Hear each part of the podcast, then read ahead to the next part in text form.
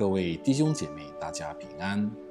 现在是夫妻悄悄话时间，盼透过神的话语，借着彼此的分享，你们能走入幸福美满的婚姻生活。今天的经文取自于约翰一书五章十四节。我们若照他的旨意求什么，他就听我视我们的主为天上解决问题先生，对我们当中有些人而言，是个相当诱人的想法。超自然的解决问题者，能够被我们随意操控。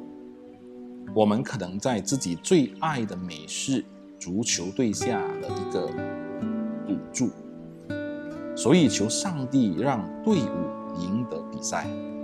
或者在教会野餐那天，我们祷告来场暴雨，所以就不用准备那当初说好要带去的马铃薯沙拉。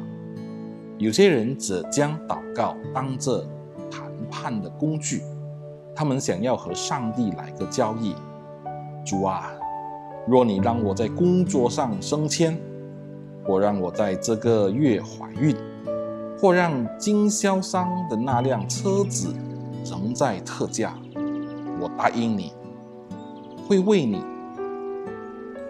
当然，这些都是愚蠢的讨价还价，显示我们误解了上帝主权。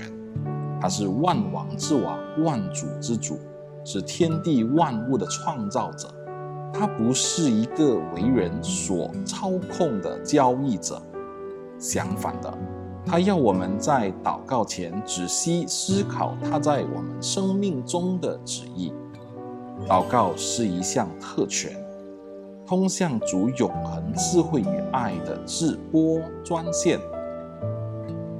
我们不要忘记，那能够直接来到他面前是多么美好的祝福。这时候，我们进入夫妻分享时光。你们可以透过以下的题目彼此分享。第一，你曾经试图借由祷告来操控上帝吗？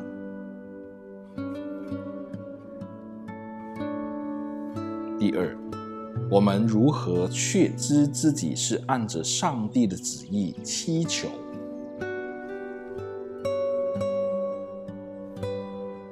第三，我们的祷告是否包括了敬拜、虔诚、代求，亦或只是每天的愿望清单？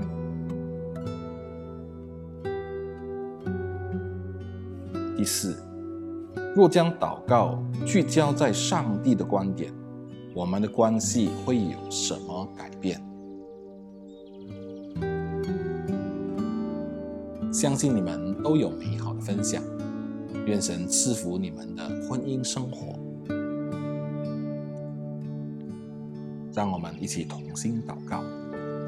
天父，谢谢你赐给我们如此特权，能够将祷告带到你的面前。